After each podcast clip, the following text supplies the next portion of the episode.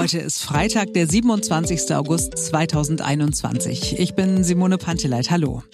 Die Inzidenzen steigen, aber gleichzeitig sollen die Inzidenzen ja gar nicht mehr so wichtig sein. Hier ist unser Corona-Update. Keine Sorge, es wird nicht schlimm negativ, es wird ganz entspannt. Ich bin Marc Schubert. Jetzt beginnt ein neuer Tag. Es ist ein bisschen ruhiger geworden um Corona in dieser Woche. Das lag aber vor allem daran, dass uns die Ereignisse in Afghanistan so bewegt haben. Einige Punkte sind in den vergangenen Tagen aber wichtig gewesen und werden uns auch noch länger beschäftigen, auch wenn sie jetzt, wie gesagt, so ein bisschen untergegangen sind. Erstens, sind die Inzidenzen bald wirklich nichts mehr wert? Zweitens, liefern wir Kinder schutzlos der Pandemie aus, wie das einige Experten behaupten? Die dritte Frage, die Auswirkungen auf unser tägliches Leben hat und die immer drängender wird, müssen wir jetzt mehr Druck machen auf die ungeimpften Menschen? Und wie ist der aktuelle Stand der Forschung in Sachen Corona? Diese und andere Fragen klären wir mit Professor Leif Erik Sander. Er leitet an der Berliner Charité den Bereich Impfstoffforschung. Hallo. Also die Inzidenzen, sie steigen deutlich. Wir sind äh, in Nordrhein-Westfalen über der 100, in Berlin schon seit Tagen deutlich über der 50. 50 war ja mal äh, die magische Zahl. Äh, jetzt sagt der Bundesgesundheitsminister und andere, lassen Sie überhaupt nicht mehr auf diese Inzidenzen gucken, die sind nicht mehr so wichtig. Können wir die Inzidenzwerte jetzt beiseite schieben und sagen, komm, es ist wirklich nicht mehr so wichtig? Wie sehen Sie das? Ja, ganz so einfach ist das leider nicht. Ähm, ist natürlich so, dass die Inzidenzen einer der Frühindikatoren sind. Also wenn die Inzidenzen steigen, dann sehen wir mit einigen zeitlichen Verzug auch, dass dann auch Krankenhauseinweisungen steigen, irgendwann auch äh, vermutlich dann auch Todesfälle steigen. Das sieht man auch jetzt, wenn man zum Beispiel in die Statistiken guckt, wie viele Leute auf Intensivstationen liegen ähm, dann steigt das auch an. Das ist schon, hängt schon noch mit der Inzidenz zusammen. Was wir, was, was es schwieriger macht zu interpretieren, einfach weil wir ähm, einen Teil der Bevölkerung geimpft haben. Wir haben auch steigende Impfquoten. Wir haben jetzt ein neues Virus letzten Endes, also kein neues Virus, aber diese neue Virusvariante, das Delta, Delta-Variante.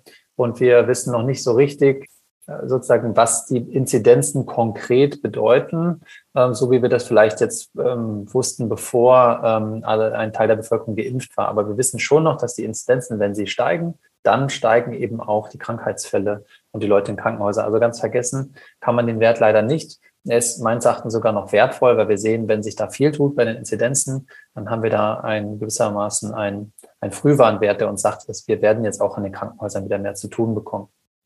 Kann ich als Geimpfter trotzdem halbwegs gelassen bleiben? Ja, als geimpfte Person, sage ich mal so, ähm, erwachsen und äh, keine wesentlichen Vorerkrankungen, die auch das Immunsystem betreffen, sieht man in eigentlich äh, allen Studien, dass man dann einen sehr guten Schutz hat, auch vor der Delta-Variante.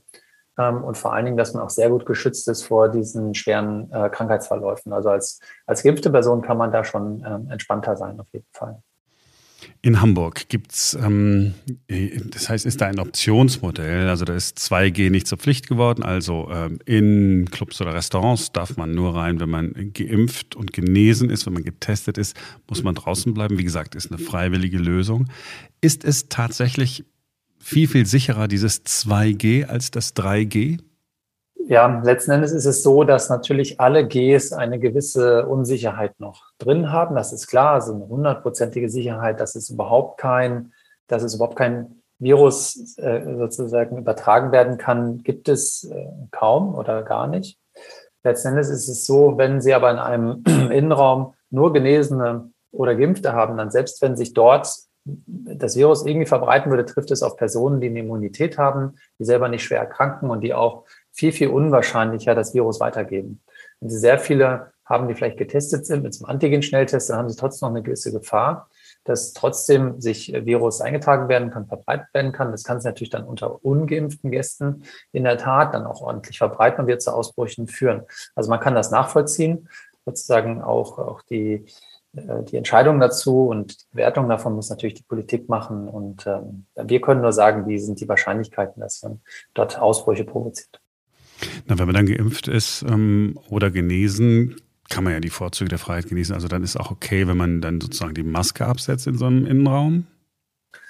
Was man wissen muss, was wir gelernt haben mit der Delta-Variante, ist, dass wir trotzdem, trotzdem wir geimpft sind, ähm, dass ein Restrisiko besteht, das Virus äh, zu bekommen und auch zu übertragen. Sogenannte Durchbruchinfektionen kommen vor, die sind deutlich seltener als eine Infektion bei Ungeimpften, aber die kommen vor. Und das ist jetzt, kann auch als gesichert gelten, dass man auch das Virus weitergeben kann. Deswegen, wenn man, gerade wenn man in Innenräumen ist mit, mit vielen Menschen, von denen man jetzt auch nicht allen weiß, ob sie geimpft sind oder ob sie vielleicht nicht auch eine Immunschwäche haben oder andere äh, Gründe, die dazu führen könnten, dass sie empfänglich sind für das Virus, ähm, dann äh, oder in sensiblen Bereichen auch arbeitet, dann halte ich es für sinnvoll, weiterhin Maske zu tragen, gewisse Hygienemaßnahmen einzuhalten, weil wir eben noch in so einer Übergangsphase der Pandemie sind und ähm, aktuell noch, äh, sage ich mal, uns auch noch ein Herbst und Winter droht mit sehr hohen Fallzahlen. Und da wäre es schon gut, wenn auch alle, selbst die Geimpften, noch ein bisschen dazu beitragen, dass sich das Virus nicht äh, ungehindert ausbreitet. Aber auch wenn ich mit, nur mit Geimpften, also den Guten, ich weiß, ich darf Gute sagen, sie dürfen sich nicht dazu äußern, aber wenn ich nur mit den Guten zusammen bin, bei Maske trotzdem lieber Maske. Ja, also da gab es natürlich, ähm, diese Diskussion gab es unter anderem in den USA. Es macht, wenn man sich nur mit anderen Geimpften trifft, dann braucht man das nicht äh, zu tun. Dann kann man die Maske absetzen. Ähm, letzten Endes ist es so, es gibt ein Restrisiko. Sie können auch von einem Geimpften auf einen anderen Geimpften das Virus übertragen. Wenn das in, sage ich mal, in einem beruflichen Kontext passiert, wo man dann als nächstes wieder mit einem Ungeimpften zusammenkommt oder mit Leuten zusammenkommt, die vielleicht äh, eine schwere Erkrankung haben, Immunschwächen haben oder die sich nicht impfen lassen können, Stichwort Kinder, ähm, dann, dann muss man sich das überlegen, ob man das machen will oder nicht. Ja, weil dann kann eben das Virus übertragen werden. Deswegen denke ich, in vielen Situationen ist es weiterhin nützlich, die Maske noch ein bisschen weiter zu tragen und äh, hoffentlich auch vertretbar. Ja, ich habe persönlich auch kein Problem. Die Maske ist ja irgendwie so ein Symbol für Freiheit und, äh, und, so geworden. Deswegen habe ich gedacht, vielleicht kriegen wir den einen oder anderen äh, Impfgegner damit überzeugt, dass sagen, da musst du wenigstens die Maske nicht mehr tragen. Hast du einen Grund weniger, äh, tagtäglich zu weinen. Das sind im Grunde zwei Ebenen. Wenn Sie geimpft sind, dann ist das schon ein super Schutz für Sie persönlich. Das ist einfach ein fantastischer Schutz und auch ein guter Schutz für andere, weil die Wahrscheinlichkeit, dass Sie Virus vertragen, viel geringer ist. Wenn Sie zusätzlich dann noch eine Maske aufsetzen, dann ist die Wahrscheinlichkeit, dass Sie das Virus weitergeben, eben noch mal reduziert. Das ist letzten Endes ein bisschen, wie viel will man auch dazu beitragen, um jetzt eben auch diese ähm, über weitere Übertragung des Virus auch mit einzudämmen. Ähm, und äh, und gerade wenn man mit Leuten umgeht, die sich vielleicht selber nicht gut schützen können, weil sie entweder noch keine zugelassene Impfung gibt oder weil sie nicht gut ansprechen. Ja, ich, also ich persönlich kann für den Rest meines Lebens so eine Maske tragen. Also jetzt nicht 24 Stunden rund um die Uhr. Ich habe ein sicheres Gefühl da im Supermarkt. Ich fühle mich viel, viel wohler. Ähm, sowieso schon. Auch die ganzen anderen Erkältungskrankheiten. Alles völlig in Ordnung. So, ähm, wenn wir zwei Tage nicht miteinander sprechen, werden wahrscheinlich in, in dieser Zeit 20, 30 neue Studien veröffentlicht. Sie können nicht alle kennen, aber die, die Sie kennen, kennen Sie natürlich besser als ich. Eine Studie, die bei Twitter ähm, durch die Decke gegangen ist, Boosterimpfung, dritte Impfung in Israel hat sich angeblich gezeigt, es ist das Beste, was man machen kann. Dann hat man einen so super Schutz nach der dritten Impfung. Frage, sollten wir uns alle den dritten Shot holen? Also ich glaube, was man in den israelischen Studien sehen kann, ist, dass die machen ja relativ großzügig die dritte Impfung, haben erstmal begonnen bei denen über 60, die auch ganz zu Anfang geimpft wurden und gehen jetzt langsam runter. Damit wird man die Zahl der Virusübertragungen, also diese Durchbruchinfektionen, reduzieren können. Das sieht man jetzt auch in Israel. Ähm, was mir vor allen Dingen wichtig wäre bei den ganz, ganz alten Menschen oder solchen, wie gesagt, auch wieder mit Immunschwäche und Ähnlichem, die sich früh geimpft haben, weil sie auch einfach sich schützen müssen, weil sie ein sehr hohes Risiko haben zu erkranken. Bei denen lässt der Immunschutz jetzt schon ein bisschen nach und auch der Schutz vor der schweren Erkrankung, der bei jungen Menschen weiterhin eigentlich sehr stabil ist. Und wenn man das zusammenlegt, dann wird man sagen, die, bei denen kann es wirklich Sinn machen, eine dritte Impfung zu machen, weil nicht nur äh, die Zahl der Infektionen dann sinkt, sondern eben aufgrund des hohen Risikos, schwer zu erkranken, ähm, dann auch die Zahl der schweren Erkrankungen, Todesfälle und so weiter. Deswegen denke ich, ist das schon richtig, wie wir das jetzt machen, dass wir auf die in der Prioritätsgruppe 1 jetzt erstmal fokussieren, die ja wirklich ein ganz, ganz hohes Risiko haben. Für alle anderen könnte man das auch tun, dann würde man die Zahl der Durchbrüche ähm, reduzieren. Aber es ist halt die Frage, ob es überhaupt so eine Wirkung hätte auf die Zahl der Krankenhausaufnahmen und so weiter, weil die wird maßgeblich getrieben durch diejenigen, die noch nicht geimpft sind. Und das sind halt eben noch ganz, ganz viele. Und da ist ähm, sozusagen der Appell, dass sich einfach noch mehr Leute impfen lassen müssen und natürlich auch in weiten Teilen der Welt viel zu wenig Impfstoffe zur Verfügung stehen, sodass wir uns das gut überlegen müssen, wie wir die einsetzen. Und ich glaube aber, die Drittimpfung für, für sehr alte Menschen die jetzt schon vor langer Zeit geimpft wurden, da ist die dritte Impfung noch äh, gut eingesetzt. Ich bin so, ähm, bei mir war es glaube ich Ende Mai, da hatte ich den Komplettschutz. Ähm, dann wäre es jetzt sowieso rausgeschmissenes Geld sozusagen, wenn ich mich jetzt impfen lassen würde, sondern gilt es da immer noch so dieses halbe Jahr, so Pi mal Auge? Ja, also die Studien, die es jetzt gibt, da sieht man schon, dass es einfach über die Zeit nehmen die Antikörper ab. Das ist auch normal äh, nach so einer Impfung, das wissen wir auch. Und die stabilisieren sich dann. Es gibt auch ein Immungedächtnis. Und alle Studien, jetzt auch die israelischen, so zeigen eigentlich bei ähm, jungen Erwachsenen, die so in diesem Zeitraum geimpft worden sind, ähm, die haben immer noch einen fast hundertprozentigen Schutz vor schwerer Erkrankung. Und, und das ist ja im Grunde genommen das, was man will. Da kann man sich sicher fühlen. Und deswegen glaube ich, gibt es jetzt keinen Bedarf, sich da äh, quasi jetzt gleich die dritte Impfung hinterher zu holen. Es kann schon sein, dass es im Verlauf nochmal nötig wird. Es gibt ja viele Impfungen, bei denen man dann insgesamt drei braucht, um wirklich so einen langfristigen Schutz zu haben. Und das kann schon sein. Aber aktuell mh, hm, sehe ich den Bedarf noch nicht. Okay, super. Aber wenn ich mir jetzt eine dritte holen würde, würde es auch nicht schaden. Also ich kriege davon jetzt nicht äh, Hautausschlag und äh, Herzrasen oder sowas. Also mh, ich, ich, persönlich glaube nicht, dass eine dritte Impfung irgendwie einen Schaden anrichtet. Natürlich gibt es diese Impfreaktionen, die auch viele Menschen hatten nach der zweiten Impfung, mit, ja, teilweise auch mit Fieber und Schüttelfrost und ähnlichen Dingen. Und das kann natürlich wieder auftreten, das kann auch verstärkt auftreten. Ähm, aber was man bisher so hört, wird die Drittimpfung zumindest bei den älteren Menschen sehr, sehr gut vertragen. Karl Lauterbach, Sie müssen nichts zu ihm sagen, aber er ist ja sehr umtriebig ähm, bei Twitter. Äh, da ist, ich habe schon gesagt, ne, wenn man zwei Tage nicht hinguckt, kann man den ganzen Abend nur damit verbringen, zu gucken, was hat er alles so, ähm, so rausgehauen. Und er hat in den äh, vergangenen äh, Tagen immer wieder äh, davon gesprochen, dass er sich so große Sorgen um die Kinder macht. Wie begründet äh, sind denn die Sorgen? Er meint da vor allen Dingen, ja, die kriegen keine schweren Erkrankungen, aber doch, sie kriegen äh, Long-Covid. Ähm, müssen wir auch irgendwann alle Kinder impfen aus Ihrer Sicht? Gibt es da Datenmaterial? Also zum einen ist es jetzt ja gut, dass wir nicht nur ähm, von vielen Ärzten und Fachgesellschaften, sondern jetzt eben auch von der STIKO die Empfehlung haben, dass man Kinder, die älter als zwölf Jahre sind, dass man, dass, dass die sich impfen lassen sollten. Ähm, und das halte ich auch für richtig, weil man das einfach in amerikanischen Untersuchungen sehen kann, dass ähm, es dort ansonsten eben auch doch zu Krankenhausaufnahmen und zu schweren Fällen auch kommen kann, auch wenn das viel seltener ist als bei Erwachsenen. Aber wenn das jetzt die Delta-Variante sich richtig ausbreitet, dann breitet sie sich eben dort aus, wo kein Impfschutz da ist. Und der ist jetzt eben bei den Kindern und Jugendlichen. Ähm, und die kommen jeden Tag auch noch zusammen, sollen sie ja auch ähm, für Bildungsangebote und Ähnlichem. Und deswegen finde ich, ist dieser ist, ist es schon richtig, sich da Sorgen zu machen. Und ich glaube auch, dass da eine Impfung ganz wichtig wäre und auch bei jüngeren Kindern wichtig wäre. In Amerika steigen eben auch die Zahl äh, der hospitalisierten, also der im Krankenhaus behandelten Kinder. Sie war noch nie so hoch. Wir wissen nicht, diese Delta-Variante ist sehr, sehr ansteckend, macht auch höhere Viruslasten. Und ich glaube, es kann auch bei Kindern, zwar sehr selten, aber auch zu schweren Verläufen führen. Und inwiefern die auch Long-Covid kriegen können, das deutet sich so an, dass die Datenlage eben noch nicht so über, sichtlich, aber letzten Endes möchte man ja als Elternteil jetzt auch nicht riskieren, die Kinder sich jetzt alle mit Covid anstecken und ein Teil von denen später, weiß nicht, schlechter riecht oder schmeckt oder, oder andere langfristigen äh, Folgeschäden hat. Das wäre natürlich auch keine gute Vorstellung. Als äh, normaler Vater geht man ja, äh, wenn das Kind geboren ist, hin und lässt alle Impfungen machen, die empfohlen äh, werden. Also wer es nicht macht, glaube ich, der versündigt sich an seinen Kindern. So, jetzt ist es aber die, die Situation so, dass wir noch nicht, ein, ein kleines Kind, ein Säugling, äh, noch nicht äh, impfen können. BioNTech ähm, oder Moderna, einer von beiden, ich weiß es nicht, äh, hat, glaube ich, in den USA schon die Zulassung für Jüngere beantragt. Stimmt das so oder erzähle ich was Falsches?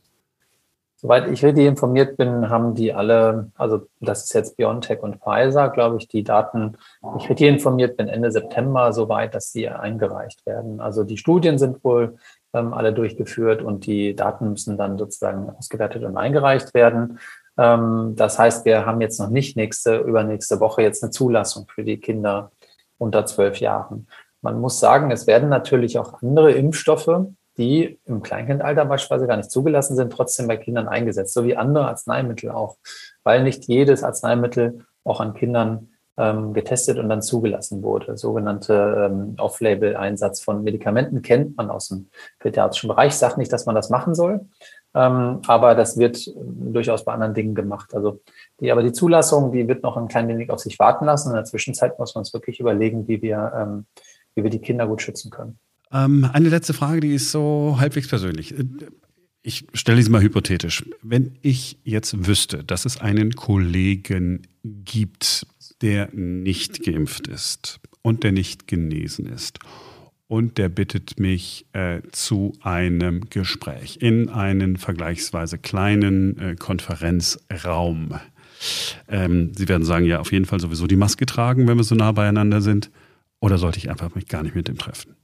Naja, also wir wissen ja, dass wenn wir selber geimpft sind, haben wir persönlich ähm, erstmal eine gute Sicherheit, einen guten Schutz, jetzt selber schwer zu erkranken. Kann natürlich sein, dass für eine Person, die weder getestet noch geimpft noch genesen ist, dass die hat natürlich ein, von der geht ein höheres Risiko aus, dass sie mit irgendwie SARS-CoV-2 überträgt als, als eben geimpfte Person. Aber wir selber sind ja im Grunde genommen geschützt. Der größte, die größte Gefahr geht ja für die Ungeimpften, äh, also ist ja, geht ja für die Ungeimpften selber.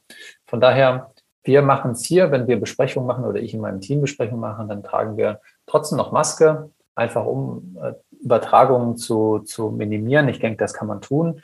Und wenn man selber geimpft ist, ist man selber auch ganz gut geschützt. Man kann es ja auch manchmal nicht vermeiden. Man fährt ja auch trotzdem mit dem öffentlichen Nahverkehr. Da sitzt man eng zusammen. Auch da sind sicher Menschen dabei, die nicht weder geimpft noch genesen sind. Von daher wäre ich da nicht so ganz dogmatisch. Aber ich glaube, in dem Gespräch, wenn man vielleicht das Thema dann nochmal anspricht, das wäre vielleicht ganz gut. Ja, ähm, dadurch, dass es jetzt so hypothetisch war, bei nächster Gelegenheit äh, würde ich das dann auch nochmal sagen. Ähm, ich ich versuche das dann immer freundlich zu formulieren. Ich glaube, Sie könnten es viel sachlicher äh, sagen, als ich es dann formulieren würde.